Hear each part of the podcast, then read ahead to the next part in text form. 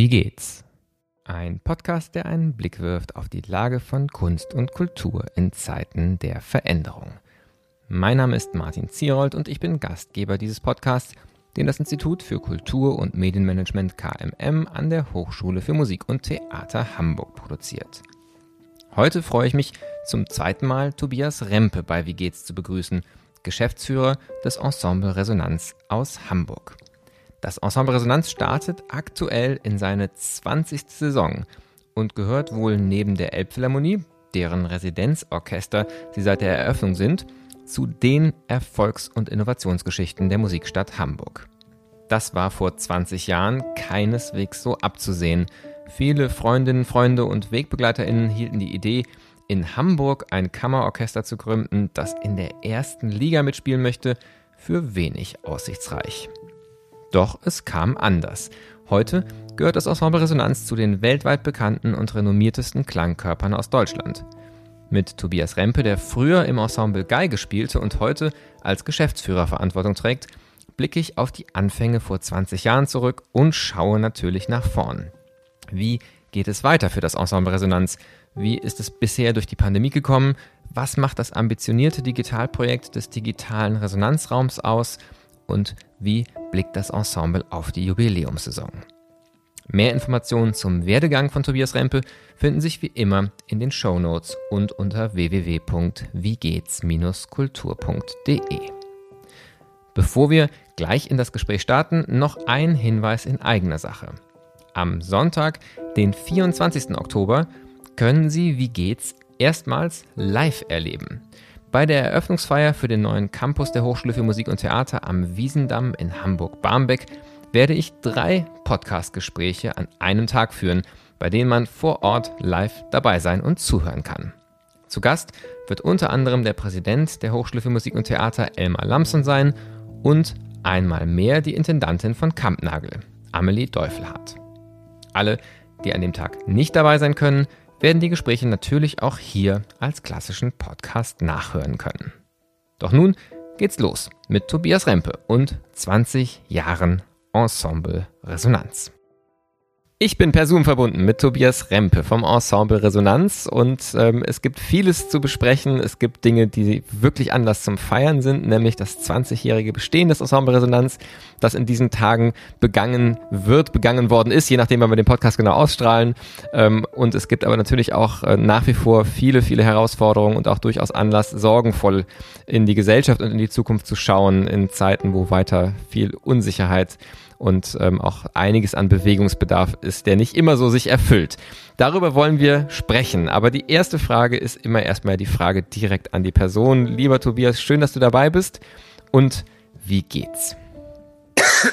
Da geht's schon los. Oh Gott, das, das ist die Antwort. genau. Also ähm, ja, mir geht, mir geht es mir geht es grundsätzlich gut. Wir fangen äh, wir das Spielen an. Wir haben eine wahnsinnig volle Saison vor uns. Es ist die 20. Saison des Ensemble Resonanz in Hamburg. Da sind viele, viele schöne Aktivitäten und viel Aufmerksamkeit auch für die Arbeit des Ensembles. Und das, das ist schön. Und äh, insofern geht es mir gerade, wenn ich auf das gucke, jetzt ziemlich gut.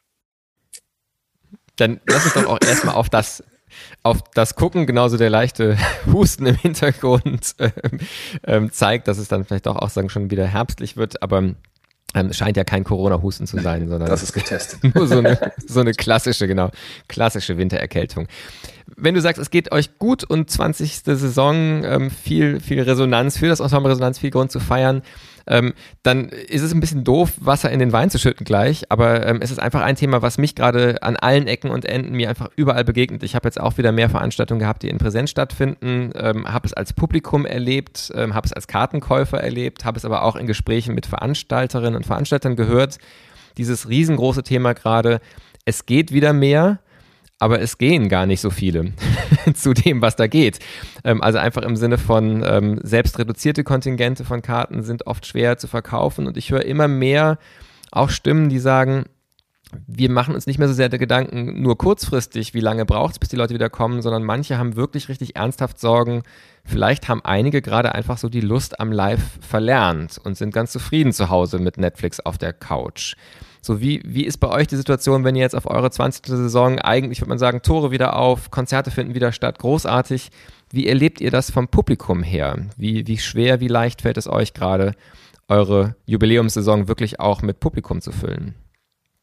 Na, unsere äh, Veranstaltungen, die im Moment im Vertrieb sind, die laufen noch unter 3G, das heißt 50 Prozent Kapazität. Und wahrscheinlich auch, weil es die ersten sind und vor allem auch in der Elbphilharmonie im großen Saal am 30.09., weil es das, äh, das sozusagen das Jubiläumskonzert ist, mit dem wir die 20. Saison eröffnen. Das sind äh, Veranstaltungen, die alle auch im Resonanzraum wie auch in der Elbphilharmonie äh, gerade eher in Richtung Ausverkauf tendieren, aber eben unter der Prämisse 50 Prozent Platzkapazität. Und ansonsten ähm, teile ich diese Sorgen oder teile ich diese aus, äh, den, den Blick auf, auf die nähere Zukunft schon auch, dass ich mir nicht sicher bin, wie schnell das Publikum so zurückkommt, vor allem wenn dann der Wechsel von 3G zu 2G und damit auch zu einer vollen Auslastung sich vollzieht. Ich habe das aus dem ähm, also ich glaube, dass es sowohl Mensch, viele Menschen gibt, die sich freuen, wenn sozusagen be beschränkungslos auch wieder Veranstaltungen möglich sind. Wir natürlich auch, da freuen wir uns unglaublich drauf. Ähm, ob wir direkt an die Situation anschließen, die, ähm, die wir vor der Pandemie hatten, mit den Auslastungszahlen, vor allem in der Elbphilharmonie und in der Reihe Resonanzen, aber auch im Resonanzraum, bezweifle ich doch. Ich höre das auch aus ganz vielen anderen Bereichen und für uns hat das ja noch eine Konsequenz als Ensemble Resonanz dann auch, weil wir ähm, zwar im Prinzip jetzt über diese anderthalb Jahre Pandemie mit in so einer Wellenbewegung, aber unterm Strich am Ende wirklich ganz gut mit dem blauen Auge durchgekommen sind, ähm, bin ich mir nicht sicher, was das jetzt für die Zeit, die jetzt kommt, dann bedeutet. Wir arbeiten als freies Ensemble mit einem, mit einem Eigenfinanzierungsanteil, mit einem Einspielergebnis von 45 Prozent. Also unser Gesamtbudget hat sich immer so zusammengesetzt, egal wie, wie, wie weit wir schon gewachsen waren, jetzt ist das Gesamtbudget ungefähr zwischen zweieinhalb und drei Millionen Euro beim Ensemble Resonanz und das sind 45 Prozent eigene Einnahmen, also Ticketverkäufe und, und Gagen, 30 Prozent private Zuwendung und 25 Prozent die Förderung der Stadt. Diese 45 Prozent, ob wir die jetzt tatsächlich weiter so halten können oder ob wir uns eigentlich Gedanken machen müssen, als freies Ensemble unser Finanzierungsmodell komplett nochmal zu bedenken und anzupassen. Das ist, glaube ich, tatsächlich die wirklich äh, äh, äh, ja, die, die große Herausforderung, vor der wir, glaube ich, jetzt stehen. Mhm. Ähm, auf das Ökonomische äh, nochmal kurz weiterguckend. Ich habe da einen Satz sehr im Kopf noch, den Carsten Broster hier im, äh, im Podcast im letzten Gespräch mit ihm gesagt hat, als ich ihn fragte, was, wo er vor allen Dingen gerade Sorgen hat. Und da sagte er auch, genau auf den Moment, wenn eigentlich die Beschränkungen fallen, und damit auch so die Rechtsgrundlage und auch die politische Grundlage fällt, um noch irgendwelche Unterstützungszahlungen zusätzlich zu den, zu den sagen, vereinbarten klassischen Alltagszuwendungen zu machen. Ähm, aber eben das Publikum noch nicht wieder da ist. Und äh, tatsächlich in einem Haus, was ja in den großen öffentlich geförderten Häusern häufig die Situation ist, wo die Karteneinnahmen irgendwas zwischen 10 und 20 Prozent ausmachen, ist das dann vielleicht nochmal ein bisschen weniger dramatisch, als wenn es wie bei euch, äh, du es beschreibst, 45 Prozent sind. Wenn du sagst, ihr steht gerade vor der Frage, das Geschäftsmodell, das Finanzierungsmodell nochmal ganz grundsätzlich zu überdenken. Welche Ideen gibt es denn schon, was so ein Weg sein könnte in der Zukunft, ähm, unabhängiger von Ticketeinnahmen zu werden? Ähm, oder geht es auch darum, einfach Ticketpreise so zu variieren, dass man halt mit weniger Tickets trotzdem ähnliche Einnahmen macht? Also in welche Richtung gehen eure Überlegungen? Wenn wir mit den 45 Prozent, Moment, da hat es ich mal an, oder? Der hat gerade kurz zu meinen AirPods umgeschaltet, offensichtlich. Ich lege die mal wieder weiter weg hier, wo die weggepackt sind. Genau, aber jetzt hört man nicht wieder. Ja, eigentlich ist das ja eine ganz äh, einfache Rechnung. Wenn äh, von, von 100 Prozent Gesamtbudget nicht mehr 45 Prozent durch eigene Einnahmen gedeckt werden, sondern vielleicht nur noch 40 oder 35, dann muss entsprechend einer der anderen Anteile äh, private Förderung oder Förderung aus öffentlicher Hand größer werden. Das ist die also ich, mir, mir fällt erstmal, mir fehlt die Fantasie, das für diese Rechnung eine andere, für diese Gleichung eine andere Lösung zu finden. Ähm, und da sind wir tatsächlich auch, äh, ich glaube, also Sie haben es ja gesagt, äh, ich glaube, Kulturpolitiker wie Carsten Broster haben das auch schon auf dem Schirm. Wir haben auch schon alle erste Gespräche da begonnen, wobei das natürlich auch eine Situation ist. Ich, da ist, da stehen viele Fragezeichen dahinter. Auch die, äh, alle rechnen damit, dass also die, die, die, die Prognose der Steuereinnahmen für die öffentlichen Haushalte ist nicht so besonders gut. Die, die Belastungen aus der Pandemie kommen noch dazu. Ich glaube, was wichtig ist, ist, dass auf jeden Fall für äh, die folgenden Jahre 22, 23 immer noch aus dem dass da noch so Übergangsmaßnahmen eben auch äh, für die Kulturakteure und Akteurinnen äh, äh, stattfinden, die genau diesen Übergang zu anderen, zu, zu eigentlich quasi wieder stabileren Verhältnissen auch ähm, begleiten können. Hm. Vielleicht nochmal ähm, einfach so, weil es einfach eine sehr spannende Frage natürlich auch ist in dem Kontext Kulturmanagement, ähm, der ja auch so der Hintergrund ist, wo ich mit Studierenden immer, immer wieder arbeite.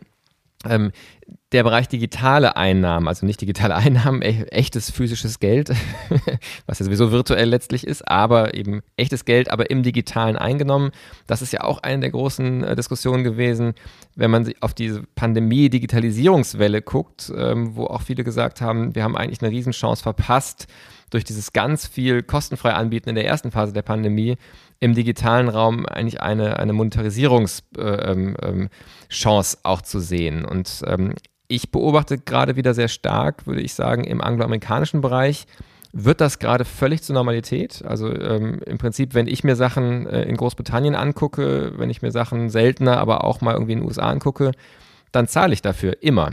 Ähm, also die Dinge, die wirklich spannend sind, die kosten gerade Geld, auch im Digitalen. Und zwar gar nicht so wenig. Ähm, äh, neulich 20 Pfund gezahlt für, für einen Livestream von einem Konzert aus dem Globe Theater von Damon Alban, wo man also wirklich sagt, okay, das ist ein Weltstar, klar, aber 20 Pfund für einen Livestream, das ist schon eine Hausnummer. Ähm, ist das ein etwas, wo du im, im deutschen Kontext und eben auch im Kontext von ähm, sagen eher der, der, der, klassischen Musik oder auch der sagen zeitgenössisch klassischen Musik ähm, Potenziale siehst oder ist der Raum auf absehbare Zeit im deutschsprachigen verloren, weil einfach so diese Free for All äh, im Digitalen hier noch sehr stark greift? Ich glaube nicht, dass, äh, dass, dass der Raum verloren ist. Ich, ich kann mir vorstellen, dass der Prozess einfach ein bisschen länger ist, so dass wir nicht so schnell in Deutschland einfach diese Möglichkeit der Monetarisierung im digitalen Bereich am Start haben. Natürlich gab es einen Schub jetzt während Corona, aber wir waren jetzt auch nicht gerade vorne dran, was diese Angebote angeht vom, vom Vorfeld. Und auch wenn ich auf unsere eigene Erfahrung mit unserer, mit unserer äh, Plattform Resonanz Digital gucke, dann sind wir auch als Anbieter obwohl wir schon 2019 damit angefangen haben und uns seitdem sehr intensiv damit beschäftigen, das über die Pandemie weitergezogen haben und auch jetzt in der Kooperation mit dem Pierre Boulez Saal äh, in Berlin und Beethoven Fest Bonn weiter an, an, an dem Ausbau dieser digitalen Angebote arbeiten.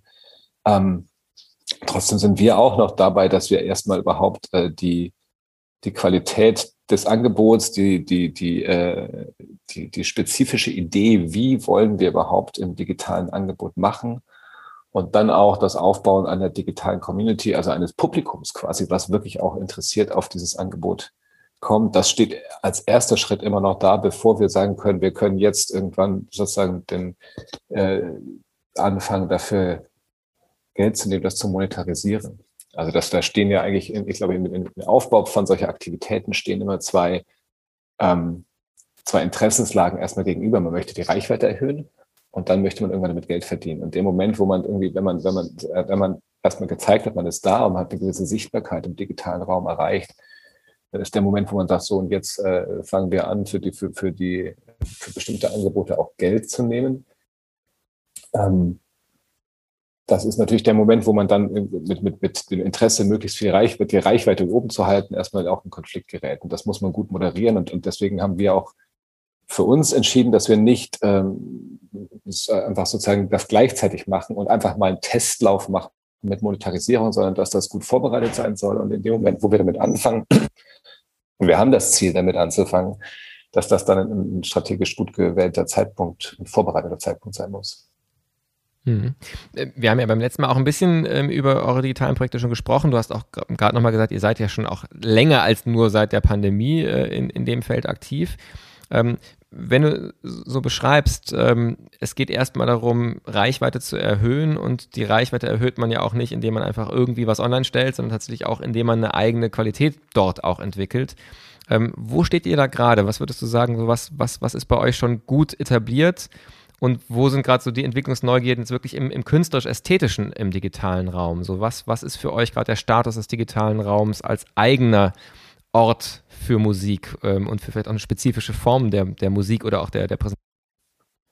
Ja, für uns kam die Erfahrung jetzt auch während der äh, Pandemiezeit eigentlich in, in äh, drei Stufen. Wir haben am Anfang ähm, haben wir das, was Resonanz digital war, einfach auch nochmal, darüber habe ich, glaube ich, das, davon habe ich das letzte Mal, glaube ich, auch erzählt, haben wir nochmal aufbereitet und mit Live-Moderation der Musiker versehen, haben sozusagen die, die Konzerte oder das dokumentarische Material aus Konzerten, was sehr vielfältig aufbereitet ist auf Resonanz Digital, in der Rückschau nochmal neu moderiert und äh, durch, durch die Musikerinnen und Musiker des Ensembles präsentiert. Ähm, wir haben im zweiten Lockdown dann angefangen, ähm, haben wir angefangen, die geplanten Urban String und Resonanzenkonzerte, also unsere beiden Konzertreihen in Hamburg, ähm, nicht ausfallen zu lassen wegen des Lockdowns, sondern in Filmproduktionen umzuwandeln, wo wir dann versucht haben, auch eine Umsetzung zu finden, die nicht ein Ensemble auf der Bühne abfilmt oder eine Konzertsituation einfach dokumentiert, sondern eine Umsetzung zu finden, wo man halt natürlich mit einem Konzertprogramm, was für die Bühne geplant war, trotzdem dann eine andere Lösung zu finden. Wir produzieren das, wir, das muss nicht unbedingt im Resonanzraum oder in der Elbphilharmonie sein, es können auch andere Orte sein, es kann auch anderes Material, auch also auf zwischen Bild- und Tonebene kann es irgendwie eine große äh, Variabilität auch geben. Da haben wir versucht, Umsetzung zu finden, um erstmal zu experimentieren, wie kann man auch eigentlich solche Konzertprogramme abbilden in Form eines wie auch immer gearteten Konzertkunstfilms oder dem, dem Medium so auch ein bisschen gerechter werden. Ähm, und jetzt, was wir in dieser Kooperation mit äh, dem Volesal und dem Beethoven Bonn entwickeln, ist jetzt unsere neue, unsere neue Reihe, die wir jetzt gerade starten. Ähm, Made for Resonanz Digital heißt die. Das sind dann äh, tatsächlich Auftragsarbeiten oder Projekte, die wirklich originär für die Plattform, also für das Medium, äh, für das digitale Medium und für den digitalen Raum entwickelt worden sind. Also so Digital-Only Formate sozusagen, oder Digital First Formate. Ähm, das ist so der dritte Schritt. Und wir haben der geht jetzt gerade los. Bei den ersten beiden haben wir bemerkt, dass, äh, dass diese Plattform und diese Arbeit und das, was wir dort tun, ähm, ein fantastisches Kommunikationsmittel ist. Also auch nicht nur in dem Sinne, dass man damit Werbung macht, meine ich, oder dass man viele Menschen erreichen kann, sondern auch in dem Sinne, dass man eben auch schon sehr viel über das Ensemble, über die Musikerinnen und Musiker des Ensembles, über die Haltung des Ensembles, über die Ideen der Konzertprogramme vermitteln und erzählen kann. Also da, da wird schon viel transportiert. Aber die Verweildauern, und das war bei den ersten beiden Angeboten, waren die natürlich schon auch noch sehr lang. Also gerade bei dem, äh, als wir die dokumentarisch, das dokumentarische Material von Live-Konzerten, das waren teilweise ganze Konzerte, die dann wirklich ähm, 40, 45 Minuten äh, Film oder noch länger waren. Ähm, und auch diese Filme, die wir dann explizit im zweiten Lockdown produziert haben, die waren auch teilweise immer noch 20, 20, 30, 40 Minuten lang. Die Verweildauern waren enttäuschend bis zum Schluss immer so. Also das sind dann, wenn man sagt, man hat wirklich sehr viele Menschen erreicht mit der Idee, die man da präsentiert und es gab ganz tolle Klickzahlen und viele Aufrufe. Ähm, und dann guckt man sich die Verweildauern an und das sind dann irgendwie vielleicht fünf Prozent der, der anderen Zahlen, von Leuten, die wenigstens die Hälfte dabei geblieben sind oder so. Und das, das gibt einem natürlich zu denken, wo man sagt, okay, man muss auf das Medium einfach doch noch irgendwie auch noch anders zugehen, man muss da noch andere, äh, weitere Wege finden, um ähm, ja, um, um, um, um die, das, das richtige Angebot für dieses Medium auch zu haben. Mhm. Ja, spannend. Also da ist auch eine, eine Frage, die, die ich beobachte, die ich gerade irgendwie auch, auch spannend so finde in den, in den Umgangsweisen, in den unterschiedlichen Umgangsweisen, dass auch mein Eindruck ist, ähm, dass es einerseits eben diese Angebote gibt, die tatsächlich ähm, viel kleinteiliger werden, also wirklich eben sagen, im Prinzip an, die YouTube-Gewöhnung äh, gewöhnte äh, sagen, ähm, Medienpraxis sich auch angleichen und eben sagen, es muss irgendwie verdichteter sein, es muss kürzer, knapper sein und sich dadurch vielleicht besser einfach so in, in einen Fluss von Mediennutzung auch integrieren lassen, indem man eben gar nicht äh, sich an den Rechner setzt und denkt, ich habe jetzt zwei Stunden Zeit, sondern eher ähm, ich habe ein paar Minuten Zeit und guck mal oder ich krieg gerade auf, äh, sehe auf Twitter, da ist was Spannendes vom Ensemble Resonanz, das gucke ich mir jetzt an, aber es darf dann auch gar nicht zu lange dauern, weil es gar nicht vorgesehen ist in meinem Tagesablauf. Dass also diese Formate äh, ähm, verstärkt entstehen und es dann aber auch sowas gibt wie eine Liveisierung, nenne ich es mal, äh, von digitalen Angeboten, wo wirklich auch ganz explizit gesagt wird, wir haben dieses Angebot, das dauert vielleicht auch anderthalb Stunden, aber das ist nur online an diesem einen Abend oder es ist nur online für eine Woche und dann ist es auch wieder weg. Und man hat sich so ein bisschen so dieses Fear of Missing Out äh, ähm, erzeugt, was ja auch mit dem echten äh, physischen Live-Moment dabei ist. Sagen, entweder bin ich jetzt dabei oder ich kann das vielleicht nie mehr sehen. Und das scheint mir auch zu funktionieren, ähm, obwohl sagen, auch in einer Zeit, wo ja viel über die Müdigkeit vom, vom Streaming gesprochen worden ist, ähm, dass man auf einmal wieder so quasi eine, eine, Eventisierung und Singularisierung auch von, von digitalen Angeboten betreibt. Ja. Ähm, klingt jetzt so, dass ihr stärker auf der ersten, äh, in, in, der ersten Option gerade euch bewegt, oder? Und sagen also eher so Sachen, die bleiben, aber eben dafür kürzer sind? Nicht, das geht nicht nur um die Dauer, dass nee, es kürzer wird. Es geht, ja. glaube ich, ähm, also ich glaube, wenn man überlegt, dem Medium gerechter zu werden, ist das, ähm, ja, dann kann das natürlich, kann das bedeuten, äh, dass, dass es auch kürzer ist oder dass zumindest aus kürzeren Teilen besteht.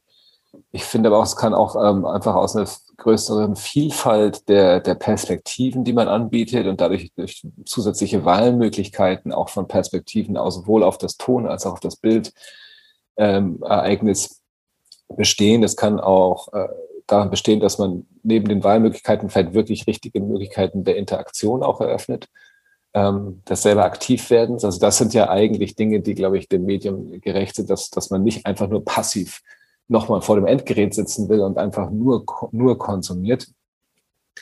Ähm, diese Exklusivität, die du angesprochen hast, bei diesem sozusagen bei der, bei der Live-Eventisierung, wie du es genannt hast, von Digitalangeboten, wenn die eine bestimmte Uhrzeit haben, du sagst jetzt jetzt oder nie, die entspricht ja eigentlich gar nicht dem Medium. Also eigentlich ist das irgendwie total gegen das Medium. Ich finde es auch spannend, dass das funktioniert. Bin da irgendwie auch skeptisch, weil ich denke, eigentlich äh, ist das ist das eigentlich ein Vorteil im Internet, dass man eben äh, natürlich, egal ob man jetzt Nachrichten guckt, einen Film guckt oder ein Konzert anhören will, eben nicht mehr an eine bestimmte Uhrzeit gebunden ist, ähm, sondern sich das selber frei einteilen kann. Ähm, aber klar ist, egal ob jetzt dem Medium entsprechend oder nicht, Exklusivität ist wahrscheinlich immer irgendwie auch eine, eine Aufwertung vom Angebot natürlich, die auch da irgendwo wirkt. Das, das sehe ich schon auch, ja. Ja, ja, ich glaube, also meine These wäre, dass es dann zwei Sachen sind. Das eine, äh, was du gerade beschreibst, ne, das ist die Verknappung tatsächlich ähm, und eben wirklich so die, dieser menschliche Instinkt, ähm, ich will es nicht verpasst haben, also ähm, räume ich mir die Zeit frei und sonst, wenn ich weiß, ich kann es jederzeit machen, dann denke ich auch, ich mache das irgendwann mal. Ähm, aber was auch für mich dazu kommt noch, und das ist vielleicht dann doch was, was nicht nur gegen das Medium ist, ähm, sondern eine Möglichkeit, die das Medium bietet, sehr auch in den Fokus stellen, ähm, der in den anderen Angeboten vielleicht nicht so stark ist, nämlich das Soziale. Also tatsächlich auch sozusagen ein, Kritiker würden vielleicht sagen, ein Simulieren einer gemeinsamen, einer, gemeinsamen Erfahrung. Ähm, und Digital Natives würden vielleicht sogar schon stärker sagen, nee, das ist für mich eine soziale gemeinsame Erfahrung, wenn ich zum Beispiel merke, es läuft eben live ein Kommentarstream mit, in dem ich kommentieren kann. Oder ähm, auf Twitter läuft quasi auf dem Second Screen, so wie wenn ich Bundesliga gucke, ähm, ein, bei, bei Großveranstaltungen gibt es auf Twitter eine Community, die irgendwie sagt, oh, jetzt hoffentlich kommt der Song noch oder ähm, fantastisches Bühnenbild oder ähm, Wahnsinn, was für, äh, sagen, was, was für Effekte gewählt worden sind. Also du hast quasi das Gefühl, du schaust mit anderen zur gleichen Zeit. Und ich glaube, dass das schon ein Element ist, der irgendwie auch für, für Kunsterfahrung insgesamt häufig eine große Rolle spielt und auch eben eine eine Hürde gegenüber dem, dem einfach individuellen Streaming manchmal ist, dass man sich tatsächlich so alleine fühlt dabei manchmal und eben nicht vernetzt, wie man es in einem echten Konzert ja auch in der Gruppe tut. Absolut. Das, das, das, äh, da bin ich völlig bei dir. Das stimmt natürlich. Also, dass dieser soziale Aspekt, über den haben wir auch tatsächlich mit den äh, Musikerinnen und Musikern des Ensembles auch, auch viel geredet und die unter sich auch, wie man das herstellen kann, dass, dass, dass dieser soziale Aspekt erhalten bleibt. Haben auch so Ideen gewählt, ob man irgendwie, äh, ob man gewisse Angebote hat, die man eigentlich nur irgendwie, äh, wenn man sich zu zweit einwählt, sozusagen, wenn man sagen kann, also dass man irgendwie einfach eine Gemeinschaft schon sein muss, um überhaupt zugucken zu können. Ob, ob, ob man, also da, da gab es irgendwie auch viele, viele Überlegungen, was, wie man das herstellen kann und zu sagen, wir wollen auch, dass ihr eine Community seid und dass ihr euch darüber haltet. Aber das, und da ist natürlich sozusagen das äh, die eine Uhrzeit, an der alle gleichzeitig gucken oder zumindest die, die Premiere, die man groß bewirbt, wo man sagt, danach steht es vielleicht noch länger im Netz, das hilft da total. Ja. Ja, die Idee finde ich ist großartig. Also der, der Gedanke zu sagen, man muss von zwei verschiedenen Orten, aber quasi sagen, als, als Tandem ähm, schon verbunden sein, finde ich eine, eine sehr, sehr charmante Idee. Ich, ich habe noch eine Frage. Ähm, es war eigentlich gar nicht so geplant, dass wir jetzt uns wieder aufs Digitale stürzen, aber es ist nicht einfach auch spannend, weil ihr in dem Bereich einfach so, so lange schon erfahren seid und auch so aktiv seid und es eben auch nicht zähneknirschend seid, ist mein Eindruck, sondern tatsächlich ja aus einer inneren Überzeugung. Und das ist ja gar nicht so selbstverständlich, dass auch ein, ein Ensemble sich eben dem mit einer Neugierde und einer Lust und einem Gestaltungswillen nähert und nicht eher mit einem, gut, das müssen wir jetzt auch noch machen. Ähm, was ich noch interessant finde, das Medium, so erlebe ich es bei euch, macht ja auch als Medium tatsächlich neugierig. Also sagen, es gibt so diese Lust zu erkunden, was geht da. Ähm, und wie können wir eben diesem Medium gerecht werden? Wie können wir das nutzen, was, äh, was da medial an, an, an Chancen entsteht? Ähm, was ich mich noch frage, ist, ob es schon mal den Moment gab ähm, oder ob du glaubst, dass das irgendwann aber in der Zukunft so quasi die Art sein wird, wie man damit umgeht, dass man nicht mehr so sehr überlegt, made for Internet, also sagen ähm, digital only, wie du es beschrieben hast, sondern tatsächlich der Punkt kommt, wo man nicht sozusagen etwas für das Medium macht, sondern eher sagt, wir haben hier eine künstlerische Idee und sich dann fragt, wo landet die? Landet die später digital oder landet die auf der Bühne oder wird die beides? Also tatsächlich, dass, dass die Frage sekundär wird. Im Moment scheint es ja schon noch die, der Anfangspunkt zu sein, dass wir sagen, so, wir machen jetzt was fürs, für das Medium. Und dass es irgendwann wirklich quasi zum Medium, also im Sinne zum reinen Vermittler, etwas anderen, was primär der, der Ansatzpunkt war, wird. Ist das schon manchmal sogar so vielleicht? Oder glaubst du, dass das irgendwann der, der Normalfall wird oder wird das schon sein, dass man einfach, man hat quasi zwei Töpfe und man befüllt die Töpfe, aber man weiß schon, wir brauchen ein bisschen was Digitales, wir brauchen ein bisschen was für den Konzertsaal? Also wir machen tatsächlich gerade Erfahrungen damit, weil äh, also dadurch, dass man natürlich diesen Fokus hat, wir haben diese Plattform und wir wollen diese Plattform jetzt nicht nur als äh, Bühne für dokumentarisches Material, für, für Konzerte, die gewesen sind, nutzen, sondern wir wollen sie auch nutzen für Dinge, die dort jetzt das erste Mal gerade überhaupt passieren, also wie eine richtige Bühne eigentlich. Und dann äh, wäre Made for Resonance Digital ja auch quasi so etwas wie die dritte Konzertreihe des Ensembles. Ähm, und wenn man das so nutzen will, da hatten wir dann zum Beispiel mit dem äh, Werk Convergence von Alexander Schubert, was jetzt auch den Goldenen Mika gerade gewonnen hat, Anfang des Monats. Ähm, das war ja eigentlich auch erstmal gedacht für Resonanz Digital, also das erste Werk, was wirklich für Resonanz Digital in Auftrag gegeben wurde, äh, was dann ein bisschen eine andere Geschichte genommen hat, weil es, es sollte sozusagen eigentlich für Resonanz Digital sein und sollte so ähm, äh, analoge Printouts geben. Also man hat sozusagen eine, eine von einer KI gesteuerte äh, künstlerische Entität auf Resonanz digital und die sich immer verändert, je nachdem, wie oft sie besucht wird und vielleicht auch in Interaktion mit den Usern. Trotzdem kann man so tagesaktuell so eine, eine, eine, Gestalt quasi ausdrucken und live aufführen. Das war so ein bisschen die, die Idee. Und ähm, durch den Projektverlauf, durch die Pandemie, durch verschiedene andere Dinge kam es dazu, dass es dann doch zuerst eigentlich zu einer Live-Aufführung gekommen wäre, dann doch nicht, weil diese Live-Aufführung mit der Gestalt, die die angenommen hatte, dann doch wegen des zweiten Lockdowns beim Eklat Festival wieder ins Netz verlegt wurde.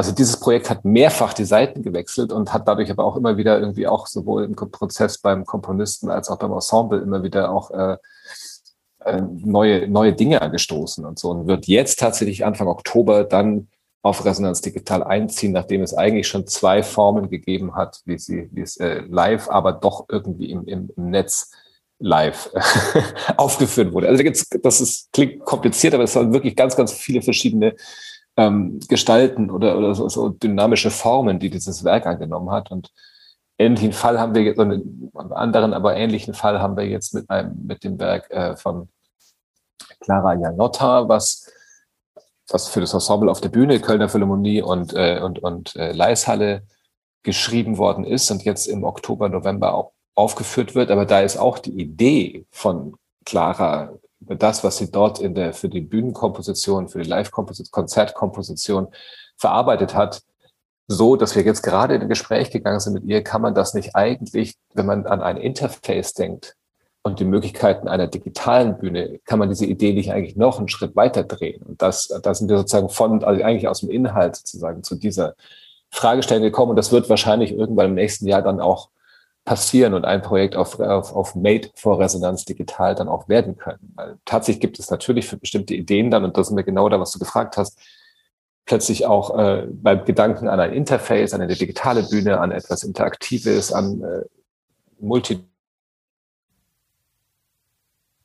Oh, jetzt war gerade kurz wieder der Ton weg. Das ähm, ist komisch hier. Ich muss das. Äh, das Ding ist sauber verpackt, aber irgendwie plötzlich schaltet es sich ein. Mogelt es sich trotzdem rein. Genau, also gerade beim Thema, dass, dass ähm, die Interface, sagen einfach die, beim, beim Nachdenken über Interface, ich, eben wirklich ganz neue Ideen entstehen. Nicht, weil man es fürs Digitale macht, sondern weil man einfach weiß, das ist auch noch eine Option. Also, dass, dass, dass das jetzt schon begonnen hat und, und dann auch mehr werden wird genau. wahrscheinlich noch. Ja. Ja, also sehr, sehr spannend und ich, ich finde es, finde es wirklich auch faszinierend, ähm, ähm, mit euch wirklich ein Beispiel äh, ähm, zu haben, was das so konsequent betreibt. Wirklich sagen, zu sagen, wir erschließen uns das tatsächlich als einen neuen ästhetischen Raum. Ich glaube, dass das eigentlich auch die, die vielversprechendste Herangehensweise ähm, auch für die, für die weitere Entwicklung im Digitalen, äh, fürs Künstlerische ist ähm, und bin sehr neugierig, wie sich das weiterentwickeln wird. Jetzt wollen wir tatsächlich nicht, nicht nur über das Digitale sprechen ich finde einfach ganz wichtig, im Umfeld ähm, dieses Starts in eure 20. Saison einfach auch nochmal auf dieses Jubiläum als Jubiläum zu gucken. Und nun ist natürlich ähm, ähm, einfach im Moment eine besondere Situation. Das kann man wahrscheinlich gar nicht ausblenden. Aber wenn wir mal jetzt gar nicht so sehr auf Corona gucken, sondern vielleicht wirklich so von, von eurem Startmoment vor 20 Jahren äh, ähm, überlegen und du dich nochmal so in diese Anfangsphase hineinversetzt und auf den Weg guckst, was würdest du denn sagen, was ist eigentlich das Überraschendste für dich selbst, äh, von dem, wo ihr gelandet seid, ausgehend von dem, von dem Startmoment vor 20 Jahren? Vielleicht kannst du auch noch mal kurz in, in, in ein paar Sätzen schildern, wie war das eigentlich vor 20 Jahren? Weil wahrscheinlich ganz viele euch heute kennen, aber vielleicht gar nicht die Entwicklung ähm, so, so von, von Anfang an verfolgt haben. Das ist ja wirklich inzwischen auch eine beeindruckend weite Strecke, die ihr da schon zurückgelegt habt. Ja, da muss ich mich natürlich wahnsinnig zusammenreißen, mich wirklich kurz zu halten. Ähm, aber äh, ich meine, vor 20 Jahren ist das Ensemble Resonanz mehr oder weniger als ein, äh, als das Ensemble Resonanz war ein Studentenorchester aus der Jungen Deutschen Philharmonie hervorgegangen. Die Mitglieder wohnten ähm, quasi fast in ganz, also in Deutschland, aber auch in angrenzenden europäischen Ländern verteilt in, in den Residenzstädten ihrer, da wo sie studiert hatten, also Studienresidenzen. Ähm, man war immer zusammengekommen, irgendwie, äh, an einem anderen Ort in Dietz an der Lahn auf dem Gelände einer stillgelegten Bundeswehrkaserne, um zu, gemeinsam zu proben, dieses Ensemble zur Entwicklung von dort auf Tour zu gehen. Es gab auch schon gewisses Touring und eine Aufmerksamkeit für das Ensemble, aber am, eigentlich standen alle am Ende ihres Studiums und die Frage war, war das jetzt eine schöne Zeit oder machen wir das zu unserem Beruf? Und dann gab es genügend Leute, die gesagt haben, wir machen das zu unserem Beruf. Und dann war klar, wir brauchen einen Ort. Und weil tatsächlich, ich glaube, sieben, acht äh, Musikerinnen und Musiker des Ensembles aus Hamburg kamen und dann auch argumentiert haben, Hamburg hat noch kein überregional ausstrahlendes Ensemble. Ähm, man braucht das vielleicht aber auch oder könnte das gut gebrauchen. Ähm, hat man sich entschlossen, eine Anle Einladung oder ein Angebot von Benedikt Stamper, der damals Geschäftsführer der Musikhalle war, zu folgen und im kleinen Saal der Leishalle ohne jede Förderung der Stadt oder ohne jede andere Bewegung aus der Stadt, ihr seid hier willkommen oder so, ähm, das einfach so dahin zu gehen, dieser Einladung zu folgen und das zu starten. Und auch gegen den Rat von vielen, vielen anderen äh, befreundeten Ensembles und äh, Beratern aus der Ensemble-Szene, die sagten, in Hamburg könnte das vergessen, das wird nie was. Das haben, das haben schon viele versucht, das hat immer, ist bisher immer gescheitert. Und das war der Start eigentlich. Und das hat dann auch wirklich nochmal anderthalb Jahre gedauert, bis wir die erste überhaupt Förderung der Stadt bekommen haben. Für ein Orchester von 18 Musikern mit damals einer Projektmanagerin im Büro waren das dann 3500 Euro ähm, für ein Jahr. so ging's los. Also das, das war am Anfang wirklich extrem zäh und irgendwie äh, ein, ein, Weg, auf dem das Ensemble faktisch zweimal pleite war und eigentlich äh, total von dem Ausstand. Und ähm, wo es auch also das hat den Musikern und Musikern, die das mit einer also sagenhaften Sturheit und Entschlossenheit aber trotzdem durchgezogen haben und immer dran geglaubt haben, dass das irgendwie was wird, das hat denen wirklich sehr, sehr viel Zähigkeit abverlangt. Und dann wurde es ähm, eigentlich durch das Engagement der Zeitstiftung, die eigentlich die ersten waren, die so einen Stein ins Rollen gebracht haben, damit auch die Stadt mitgenommen haben damals. Und dann gab es das 2005, glaube ich, war das oder so, 2004, 2005 das erste Mal so eine, ähm, eine, eine Förderung über, über einen Zeitraum von drei Jahren, mit der man irgendwie planen konnte und irgendwie auch anfangen konnte, ein bisschen äh, professionelle Managementstrukturen aufzubauen. Da gab es dieses äh, sehr wichtige, glaube ich, Konzert äh, Kaisprecher Entern, also als Hamburg entschlossen, sich entschieden hatte, die Elbphilharmonie wird gebaut. Dann waren wenige Wochen später, war das Ensemble Resonanz im Kai-Speicher A im Fundament der Elbphilharmonie hat dort das erste öffentliche Konzert ever gespielt. Ähm, der sehr, sehr großen öffentlichen Interesse und mit sehr, sehr viel Publikum und ähm, hat also auch da, da irgendwie, hat das, hat das Ensemble, glaube ich, mit diesem Konzert auch schon von vornherein den Anspruch klar gemacht, dass, dass man irgendwie mit diesem Projekt Elbphilharmonie verbunden ist. Und das waren wir die ganze Zeit ja dann auch. Und ich glaube, für uns als in der Entwicklung des Ensembles war auch dieser Paradigmenwechsel in Hamburg, dass die Hamburg gesagt, wir bauen die Elbphilharmonie. Und dann wenige Zeit später, als die ersten Schwierigkeiten kamen, das nochmal äh, mutiger formuliert hat, indem Ole von Beuys damals eine Senatsdrucksache rausgegeben hat, oder der Senat von Ole von Beuys eine Drucksache rausgegeben hat, die hieß Hamburg wird Musikmetropole in Europa. Das wirkte damals einfach schlicht total größenwahnsinnig vor dem Hintergrund, wo Hamburg herkam. Aber es war auf jeden Fall das erste Mal eine Gesprächsgrundlage für ein Ensemble wie uns, mit auch der Kulturpolitik und den Akteuren in dieser Stadt ins Gespräch zu gehen und sagen, okay, das Ziel finden wir auch gut und ähm, wir können dazu was beitragen und dann lass mal sprechen, wie wir da hinkommen. Daraus ist ein Businessplan dann auch entstanden, wo wir selber gesagt haben, wir stellen uns eigene Aufgaben auch, was wir noch hinkriegen müssen bis zur Eröffnung der Elbphilharmonie, wenn wir als Ensemble Residence dort eine sozusagen als, als Residenzensemble international konkurrenzfähig sein wollen in der Ensemble-Szene, dann müssen wir Hausaufgaben machen und das heißt mehr Konzerte spielen, internationaler werden, das Profil noch stärker entwickeln, eine eigene Aufgabe für Vermittlung und und ähm, und äh, Publikums-Audience-Building in der Stadt finden. Äh, wir müssen unsere Professuren äh, und, und wir müssen unsere wir müssen unsere Strukturen äh, professionalisieren. Ähm, und eine, Geschäftsstelle aufbauen, die, die das auch tragen kann. Und auf der anderen Seite brauchen wir für den Weg, das war ein Plan über vier Jahre dann, also von 2008 bis 2012, das war damals das ähm, prognostizierte Eröffnungsdatum der Elbphilharmonie.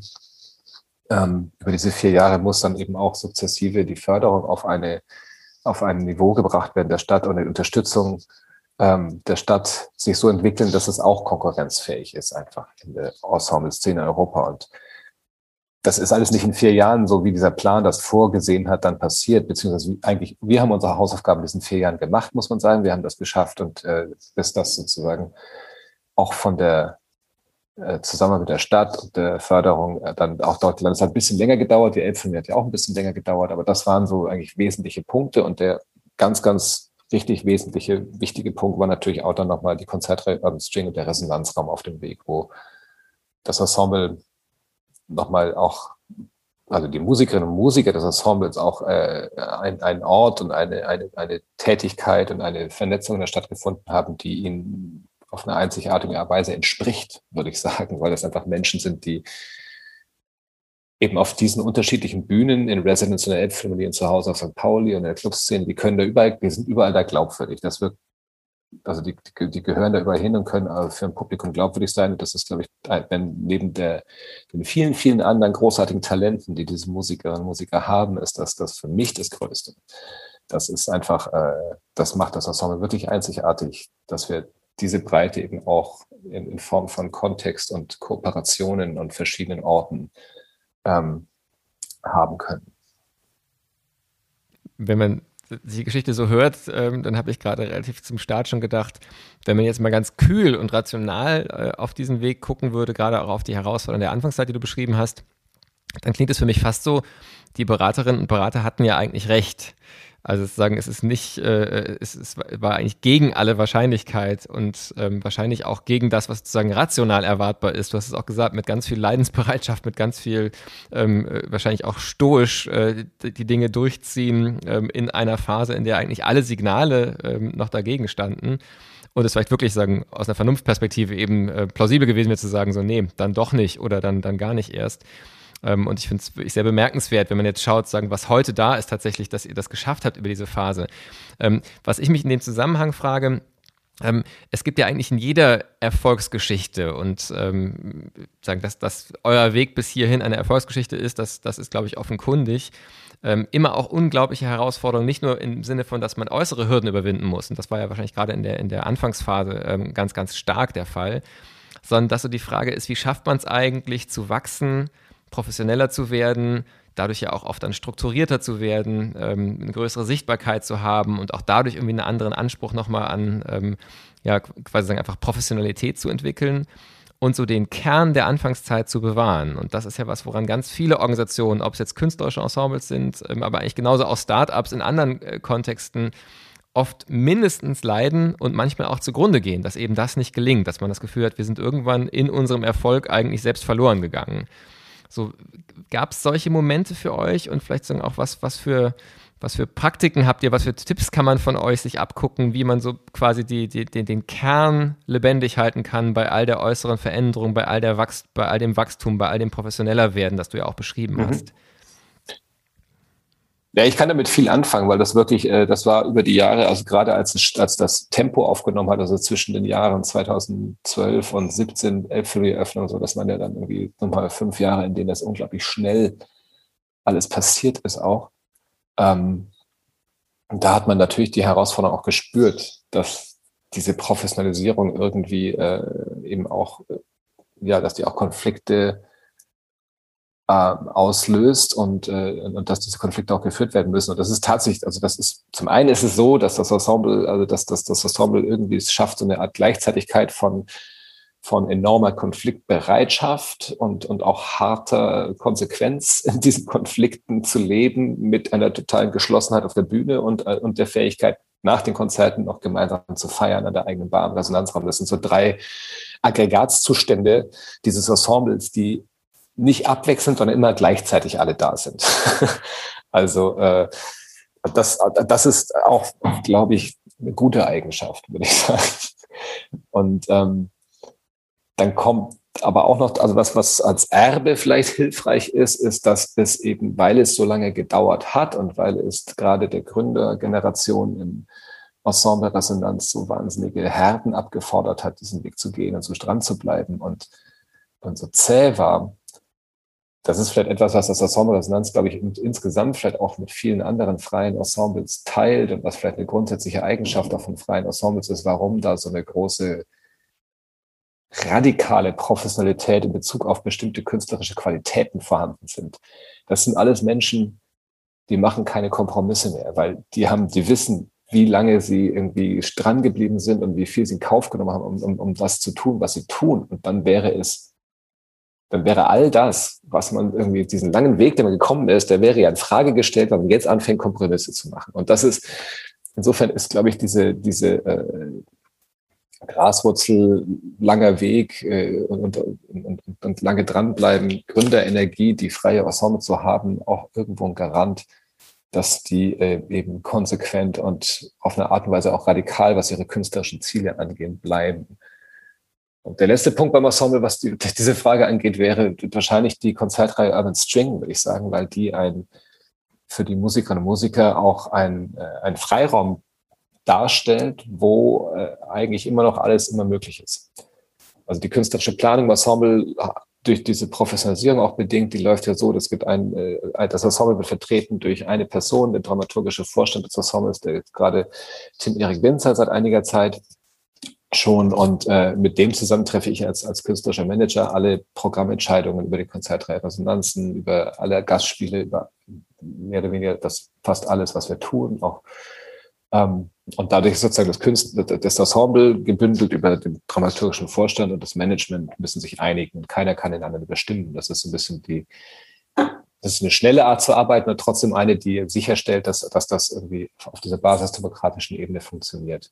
Bei Urban String ist das, ist das Einzige, was davon ausgenommen ist. Da gibt es vier Musikerinnen und Musiker, die sind das Urban String Team und die können sozusagen völlig frei in, in, in, der, in der Reihe das planen, was das Ensemble gerade irgendwie noch, noch darüber hinaus interessiert, was sie immer schon mal ausprobieren wollen, wo da gibt es ein Publikum, was eben auch äh, das sehr schätzt, wenn da irgendwie äh, an die Grenze gegangen wird, wenn, wenn teilweise auch sehr riskante Konzepte vorgestellt werden, die das auch gerne mitmachen und und dieser Freiraum ist, glaube ich, total wichtig, weil da wirklich dann äh, auch mit sehr kurz, mit sehr agilen und kurzfristigen Planungsvorläufen gearbeitet werden kann, was, was auch dem entgegenkommt, dass dort einfach äh, eine große Freiheit für die Musikerinnen und Musiker herrscht. Und es entstehen tolle Sachen, weil also nicht, das ist halt sehr häufig ja schon passiert. Also das Weihnachtsoratorium ist nur das berühmteste Beispiel sozusagen davon, dass aus Urban String eben auch Ideen sozusagen auf die großen Bühnen dann wandern können und dort sehr erfolgreich sein können. Ja, ja, spannend. Natürlich so ein, so ein Raum, äh, wo man eigentlich immer wieder neues Start-up ist, ne? Also, wo man eigentlich immer wieder neu genau, finden ja. kann, was, was gerade ansteht, ja. Ähm, ich würde gerne noch, ähm, wir müssen schon auf die Zielgerade des Gesprächs langsam gehen, aber ähm, einfach einmal auf die eigentliche Feier. Also jetzt gar nicht sagen den, den einen Moment, sondern sogar aber schon quasi diese Jubiläumssaison, die ja immer auch Anlass ist, ähm, nach, nach hinten zu gucken, nach vorne zu gucken. Ähm, und auch ganz viel nochmal sagen, sicherlich von außen Rückmeldungen zu bekommen für die eigene Arbeit, äh, Festreden und ähm, Gratulationen und so weiter. Und ich finde immer spannend in diesen Momenten, manchmal wird man ja für Dinge gelobt, die man selbst für gar nicht so besonders hält, die man für, für selbstverständlich hält. Äh, manchmal wird man vielleicht sogar für Dinge gelobt, wo man denkt, so das, da wollen wir jetzt eigentlich gar nicht für gelobt werden.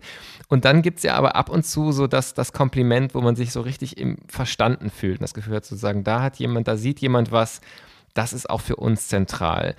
Wenn du dir mal so ein Kompliment wünschen dürftest, was wäre denn, denn sagen, ein, ein Lob für das Ensemble Resonanz, wo du dich ganz verstanden fühlen würdest mit dem, was ihr tut? Was, was würdet ihr gerne hören? Also es gibt, wir haben ja eine, ähm, wir haben ja tatsächlich viele, viele Menschen angeschrieben, weil wir so eine Art Magazin, wir machen keine Jubiläumsschrift mit Chronik und Grußworten von und so weiter, sondern wir haben einfach nur eine, ein, ein Magazin, was aber jetzt ziemlich umfangreich geworden ist, weil wir so viele äh, Antworten da bekommen haben. Da haben wir einfach Weggefährten angeschrieben, uns das aufzuschreiben, was in Bezug auf das Ensemble uns am Herzen liegt. Das wird einfach kombiniert mit den sehr schönen Bildern, die wir aus dieser Zeit haben, ähm, zu einem Magazin verbunden und nichts weiter. Wie gesagt, keine Chronik, kein Grußwort, keine, also nicht ein einziges Wort, was wir selber sprechen, ist in diesem Magazin drin. Und das wird nächste Woche, glaube ich, vorliegen. Und da waren natürlich auch äh, sehr, sehr schöne Sachen dabei. Also eine Sache, mit der es, glaube ich, auch dort gleich losgeht, ist, dass das, was äh, Tabea Zimmermann zurückgemeldet hat, wir, wir arbeiten im Ensemble, das geht los einfach mit dem Wort ganz Ohr. Und das ist zum Beispiel etwas, was, wo ich denke, ja, ich glaube, damit können wir uns alle, auch alle Musiker, Musiker des Ensembles irgendwie sehr gut drin wiederfinden.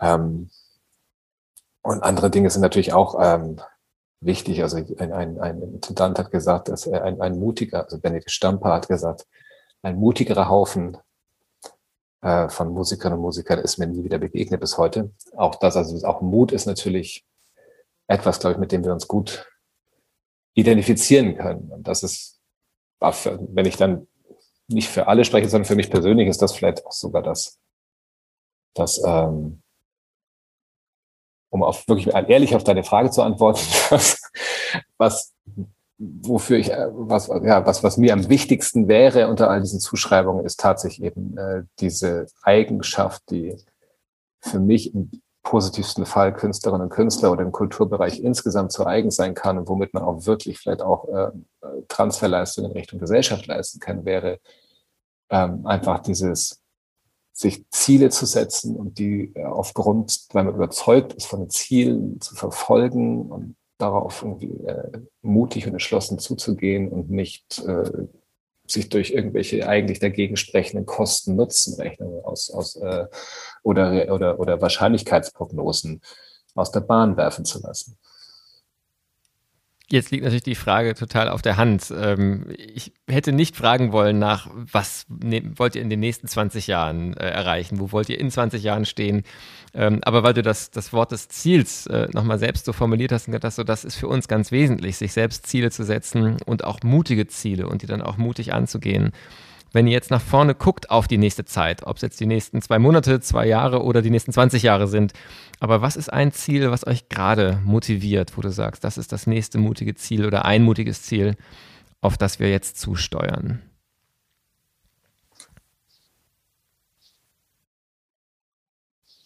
Naja, also Es gibt da, es gibt da eine Menge Herausforderungen, die, die, die man für sich klar identifiziert hat, die da liegen. Das, also manche haben wir jetzt auch dem Gespräch schon besprochen, manche sind dann eben auch struktureller Natur und, und das Digitale gesprochen, wo, wo wir viel, viel noch bewegen. Äh, wollen. Wir haben natürlich die Arbeit mit Riccardo Minasi, wir haben die, äh, die Art, was uns sehr, sehr froh gemacht hat in letzter Zeit auch und was auch ein Weg ist, den wir weiter verfolgen wird, sind diese, diese äh, völlig irgendwie aus, aus der Idee heraus neu entwickelten Formate, die zusammenarbeiten mit Deria Yildirim, Charlie Hübner oder jetzt gerade Aquanaro oder so bestimmen, wo man komplett aus, aus so unterschiedlichen Bereichen kommt, wo man einfach gezwungen ist, komplett neue Wege zu finden. Das sind alles Dinge, die wir weiter, glaube ich, auch ent entwickeln, weiterverfolgen wollen und ähm, was, glaube ich, darüber hinaus, was auch ein bisschen mit meiner Antwort vorher zu tun hat, darüber hinaus, glaube ich, zunehmend wichtig wird, ist halt nach der Pandemie wahrscheinlich sowohl als, äh, als, als intrinsische Motivation nach der Pandemie, aber auch wahrscheinlich als von außen hereingetragene Herausforderungen aufgrund von Legitimations- und Relevanzfragen, die dann eingestellt werden, ist, ähm, wie, wie, wie kann man Transferleistungen zwischen dem, wie unsere Welt in der Kunst und Kultur funktioniert und worüber wir nachdenken und wie wir, wie wir arbeiten und wie wir Dinge an, auf den Weg bringen und womit wir uns überhaupt beschäftigen in Richtung einer Gesellschaft, die offensichtlich große Schwierigkeiten hat, sich überhaupt zu bewegen und Veränderungen denken zu können und irgendwie außerhalb des offensichtlich vermeintlich gesetzten oder bewährten irgendwie sich Dinge vorzustellen, wie kann man Transferleistungen aus unserem Bereich da organisieren, wie kann man da äh, hilfreich auch tatsächlich sein, so ganz, ganz schlicht gesagt. Ja, das, das Wunderbare an diesem Podcast ist ja, dass, äh, oder sagen, was ich an diesem Podcast sehr genieße, sagen wir es mir lieber so, ähm, ist, dass es ja keine einzelnen Gespräche sind, sondern eben genau wie wir es jetzt auch schon haben, die Möglichkeit ist, erneut miteinander zu sprechen und dadurch auch so ein bisschen in einen Prozess hineingucken zu dürfen. Und ich glaube, über das Thema wäre es sehr, sehr spannend, vielleicht wirklich jetzt schon ein nächstes Gespräch zu vereinbaren und tatsächlich so die Frage von Wechselwirkung, äh, Unterstützung von, von ähm, Veränderungen, Beitrag zu mehr Beweglichkeit äh, angesichts der vielen, vielen gesellschaftlichen Herausforderungen nochmal in einem ganz eigenen Gespräch in, in ein paar Wochen oder Monaten zu sprechen. Das fände ich ganz toll. Für heute müssen wir, glaube ich, zum Abschluss kommen. Ähm, und die letzte Frage geht ja immer noch mal an die Person. Ähm, klassischerweise frage ich nach äh, den Inspirationsquellen in, in der Pandemiezeit. Ähm, nun kann ich mir vorstellen, dass es bei dir viel mit Musik zu tun hat oder vielleicht aber auch gerade nicht aktuell. Deswegen wäre so die Frage, was ist denn für dich im Moment so eine, so eine Energie- und Kraft- und Inspirationsquelle?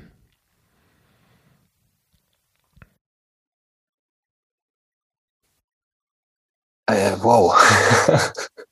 Bin ich jetzt nicht vorbereitet auf die Frage. Ähm,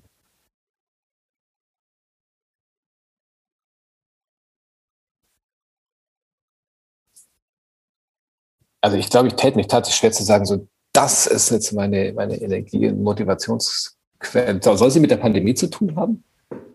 Nein, muss nicht, aber einfach was aktuell dich, ähm, also sagen, dir Energie gegeben hat oder, oder gerade gibt oder eben auch so eine, eine Praxis oder vielleicht auch einen Moment. Kann auch gerne ein Tipp für ein, äh, sagen, ein, ein Musikstück, ein Video oder sowas sein oder ein Konzert. Ähm, aber kann auch, ähm, ich habe ehrlich gesagt, als du erst nicht reagiert hast, gedacht, vielleicht ist die Stille auch die Inspirationsquelle. Also das, auch das kann eine Antwort sein. Aber ich weiß nicht, was dich da gerade anspricht. Ja, es ist auf jeden Fall, ich meine, die, die, die Zeit jetzt gerade, deswegen hatte ich am Anfang ja auch gesagt, es geht mir gut, weil das, äh, also nach diesem nach dieser komplett neuen äh, Situation und Herausforderung, anderthalb Jahre Pandemie, wo man ganz kurz und agil immer irgendwie ganz neue äh, Prioritäten setzen musste und, und irgendwie plötzlich auch unter neuen Perspektiven das eigene Tun so wahrgenommen hat und äh, alles viel kurzfristiger und, und, und gegenwärtiger natürlich auch war, wie man gehandelt hat nach dieser Zeit geht es jetzt gerade wieder los und es ist dann ausgerechnet die 20. Saison des Ensembles, wo man sich wie oft viel mit Rückschau und viel natürlich auch mit, mit Dingen beschäftigt, die an einen herangetragen werden, die mit diesen 20 Jahren zu tun haben. Und gleichzeitig ist Bundestagswahl und äh, man beobachtet auch das noch und hat irgendwie diesen, auch darüber hatten wir kurz gesprochen, dieses Gefühl von, von ähm, Angst vor Veränderung und, und, und, und, und großem Sicherheitsbedürfnis trotz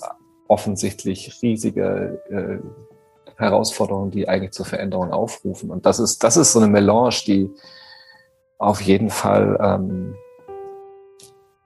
mich, ja, ein, ein sehr aktiv macht und irgendwie dieses Gefühl von, von, von Gegenwart aus der, aus der Corona-Pandemie jetzt auch in, die, in, in, den, in den Start, in den Neustart der, der vorgeblich normal, des normalen Planens mit reinträgt. Ja, und also auch das wird wirklich ein Thema, das wir nochmal aufgreifen sollten, denn ich glaube, die, es gibt ja wirklich zwei ähm, Reaktionsmöglichkeiten angesichts von, von der Situation, die du beschrieben hast. Und das eine, und das scheint gerade auch aus meiner Sicht die mindestens so häufige wie deine zu sein, ist ja eher das Paralysiertsein, sozusagen das in Schockstarre. Ja verfallen. Und das andere ist aber eben, was du beschrieben hast, äh, dass das Energie gibt und sagen so, gerade jetzt, jetzt erst recht ja. und gehen wir es an und vielleicht auch wirklich so was dazu beitragen kann, eben auf diese Art damit umzugehen? Ähm, das fände ich auch nochmal ja. eine spannende Frage für unser nächstes Gespräch. Ich hoffe einfach, ich darf das mal so voraussetzen. Absolut, ich bin sofort dabei. Das hat wieder Spaß gemacht. Wunderbar.